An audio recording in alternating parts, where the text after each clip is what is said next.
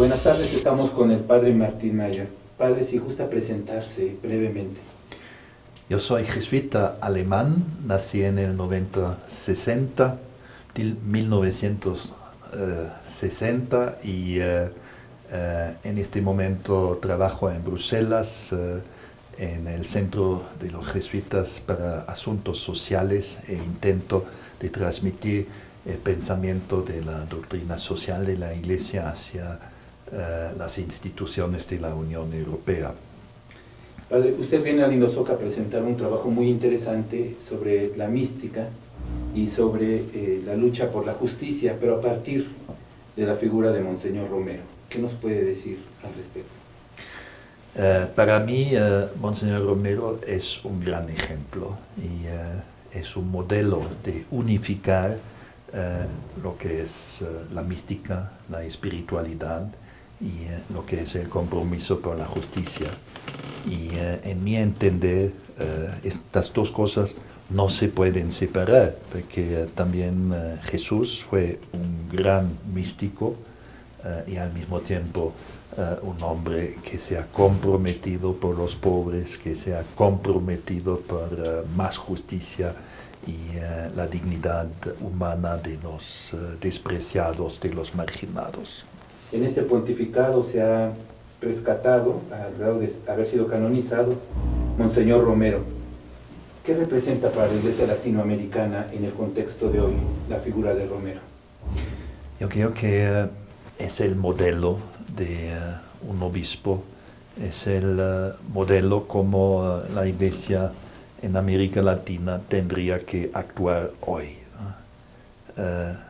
anunciar la buena nueva del reino de Dios a los pobres y al mismo tiempo también denunciar las injusticias. ¿Cuáles serían las injusticias más grandes en el contexto del mundo actual?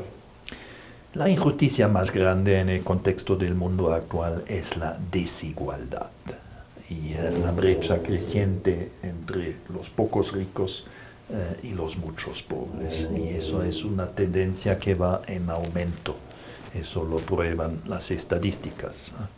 Y eh, eh, es debido también a este sistema económico eh, neoliberal, capitalista, que favorece a los que tienen y desfavorece a los que no tienen y por eso habría que cambiar este sistema. Sin embargo, usted ha hecho énfasis ayer de que también hay una injusticia sobre la madre tierra, sobre esta casa común en la que vivimos. Y tiene usted también un trabajo interesante al respecto. Exactamente, yo creo que eso es el mensaje principal de la encíclica Laudato Si del Papa Francisco que salió hace cuatro años, eh, que eh, hay que escuchar el grito de los pobres y al mismo tiempo también el grito de la tierra, porque eh, maltratamos nuestra madre tierra con, eh, explotando eh, los recursos eh, naturales de una manera desmesurada y con las poluciones y también con las emisiones de gases a efecto invernadero del CO2 que causa el calentamiento global. Y el mensaje principal de Laudato Si es que si seguimos así, vamos a consecuencias catastróficas, vamos a un colapso. Pero todavía tenemos también eh, la posibilidad de cambiar y eh, de convertirnos, de una conversión ecológica. Eh, y en ese sentido, esta encíclica también es esperanzadora y es motivadora. Sin embargo, no es fácil esa conversión porque no tiene que ver solo con conversiones personales, sino también estructurales. Usted mencionaba que hay un sistema económico que ha sido atroz y que ha generado cada vez más pobres. ¿Hay otras posibilidades económicas de relacionarnos hoy? Hay alternativas, hay modelos alternativos eh, y eh, eh, yo creo que hay que colaborar no solamente eh, es cuestión de individuos, sino eh, es necesario una colaboración de eh, la economía, de la política, de la ciencia, de la sociedad civil. Hay que unir, unir los esfuerzos para realizar un nuevo modelo inspirado por un jesuita del Salvador, asesinado hace 30 años, el padre Ignacio Iacuría, que habló de una civilización de la pobreza, eh, yo hablo también de una nueva civilización de la austeridad compartida. Y eso quiere decir que los ricos tienen que bajar eh, su consumo, su estilo de vida, pero yo creo que eh, no pierden. menos puede ser más, dice Papa Francisco en la encíclica Laudato Si. Y al mismo tiempo también hay que levantar el nivel de vida eh, de los 800 millones que siempre en este planeta viven en la pobreza extrema. Si en este hemisferio, en América Latina, es, es un flagelo terrible la desigualdad y las injusticias que vienen a través de la desigualdad. Padre, ¿cómo surgió esta propuesta de eh, hablar sobre mística y lucha por la justicia que nos presenta aquí en el Indosor? ¿Cómo pudo elaborar este, esta reflexión? Bueno, yo soy jesuita y eh, eso quiere decir que eh, eh, vivo de la espiritualidad ignaciana. Y la espiritualidad ignaciana quiero compaginar lo que es la oración, lo que es la práctica espiritual con el compromiso por la justicia. Nosotros los jesuitas estamos convencidos que somos llamados, somos invitados eh, por Dios a colaborar en la humanización de este mundo, en colaborar para que este mundo sea más justo. Y eh, eso no a partir de ideologías políticas, sino a partir del Evangelio y eh, a partir de lo que es nuestra espiritualidad, que se resume en eh, esta fórmula latina del contemplativo sin acción, de ser eh, contemplativos eh, en la acción y de servir a, los hombres y a las mujeres. Que está muy en armonía con la pastoral del Papa Francisco, de invitar a, a colaborar por un mejor mundo solidariamente. Sí, eh, bueno, sabemos que el Papa Francisco mismo es jesuita y eh, vive eh, de esta espiritualidad ignaciana y eso es su preocupación. y él es un hombre de mucha oración, se levanta temprano en la mañana, dedica una hora a la oración, al final del día pasa otra hora delante del Santísimo y al mismo tiempo es un hombre muy comprometido, eh, muy eh, activo, eh, se encuentra con los líderes políticos de este mundo y discuta sobre los desafíos que hay. Y a muchos también les ha regalado la encíclica Laudato Si, incluido al presidente Trump de Estados Unidos aunque parece que no le gusta mucho al presidente. Eh, no acepta el cambio climático. Sí, sí, es contradictorio las posturas eh, del presidente Trump. Eh, en el momento cuando el Papa le dio la encíclica de regalo, dijo, sí, lo voy a leer, pero yo tengo grandes dudas si lo ha hecho. Y es cierto que Trump es de los que niegan eh, las causas humanas del eh, cambio climático y, eh, y salió de este tratado importante que se ha concluido en el 2015 en París para evitar un calentamiento que va encima del 1.5 grados. Pero a nivel global, usted tiene otra visión, padre, nos podría ayudar a entender, hay esperanzas para que tengamos una relación mejor con la casa común. Yo creo que si perdemos la esperanza, lo perdemos todo. Eh, y uh, Monseñor Romero fue un gran profeta también de la esperanza y en medio de los desastres de El Salvador dijo, sí hay salida, sí hay esperanza. en una metáfora bonita dijo una vez, sobre estas ruinas brillará la gloria del Señor. Y como creyente, como cristiano, lo que me lleva es la esperanza, que hay la posibilidad de cambiar el rumbo de este mundo, el rumbo también de este sistema global y hay signos de esperanza. En Europa, eh, desde hace eh, un año más o menos, nació un movimiento de jóvenes que se llama Viernes para el Futuro. Eh, jóvenes estudiantes de colegios que los viernes hacen manifestaciones, no van a clases, eh, lo que a algunos no les gusta, pero dice, somos en una situación eh, de emergencia y de urgencia y manifestamos para presionar a los políticos que actúen. Eh, y eso para mí es un signo de los tiempos, una señal de esperanza.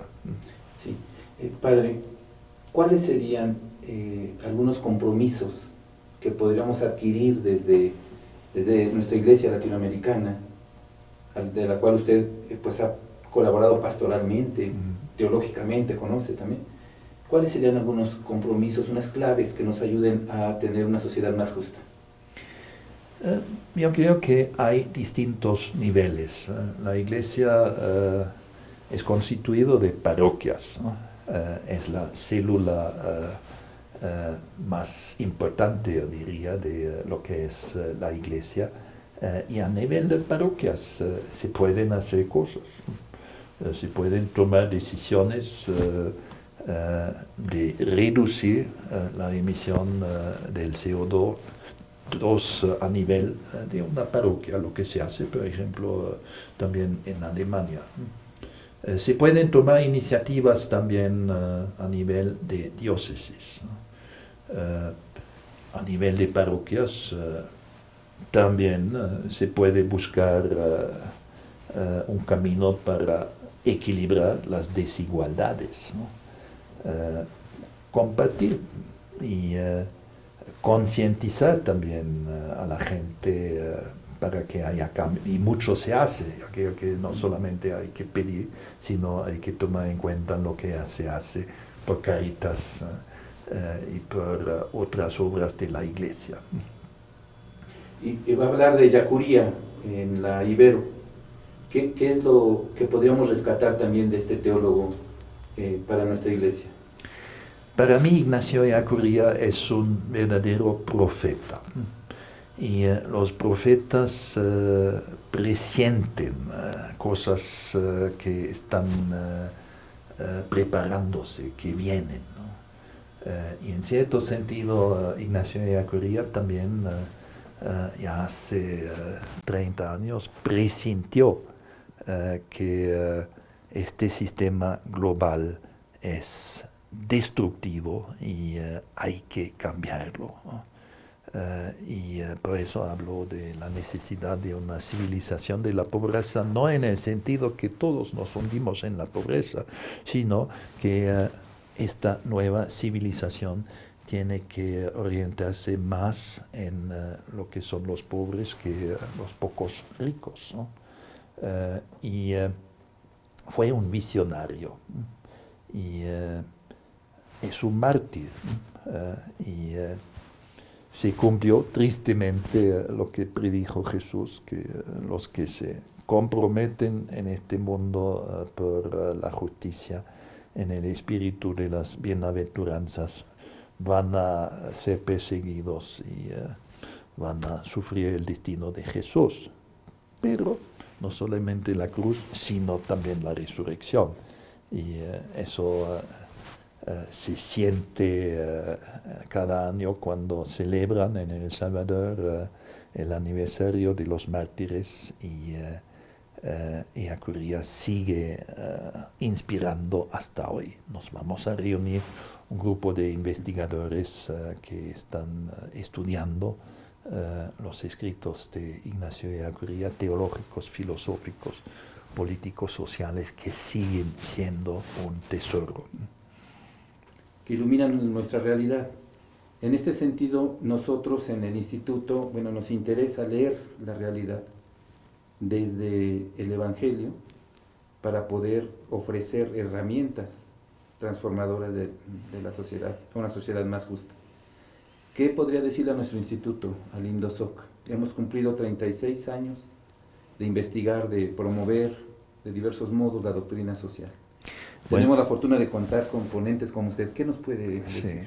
Bueno, primero felicitarlos, porque yo creo que están prestando un servicio eh, muy importante en la Iglesia de México. Eh, están poniendo en obra eh, lo que es y lo que quiere decir ser la doctrina social de la Iglesia. Incidir sobre la realidad sociopolítica a partir de la fe y a partir del Evangelio. Eh, y eh, como usted dice, el primer paso es ver la realidad, analizar la realidad.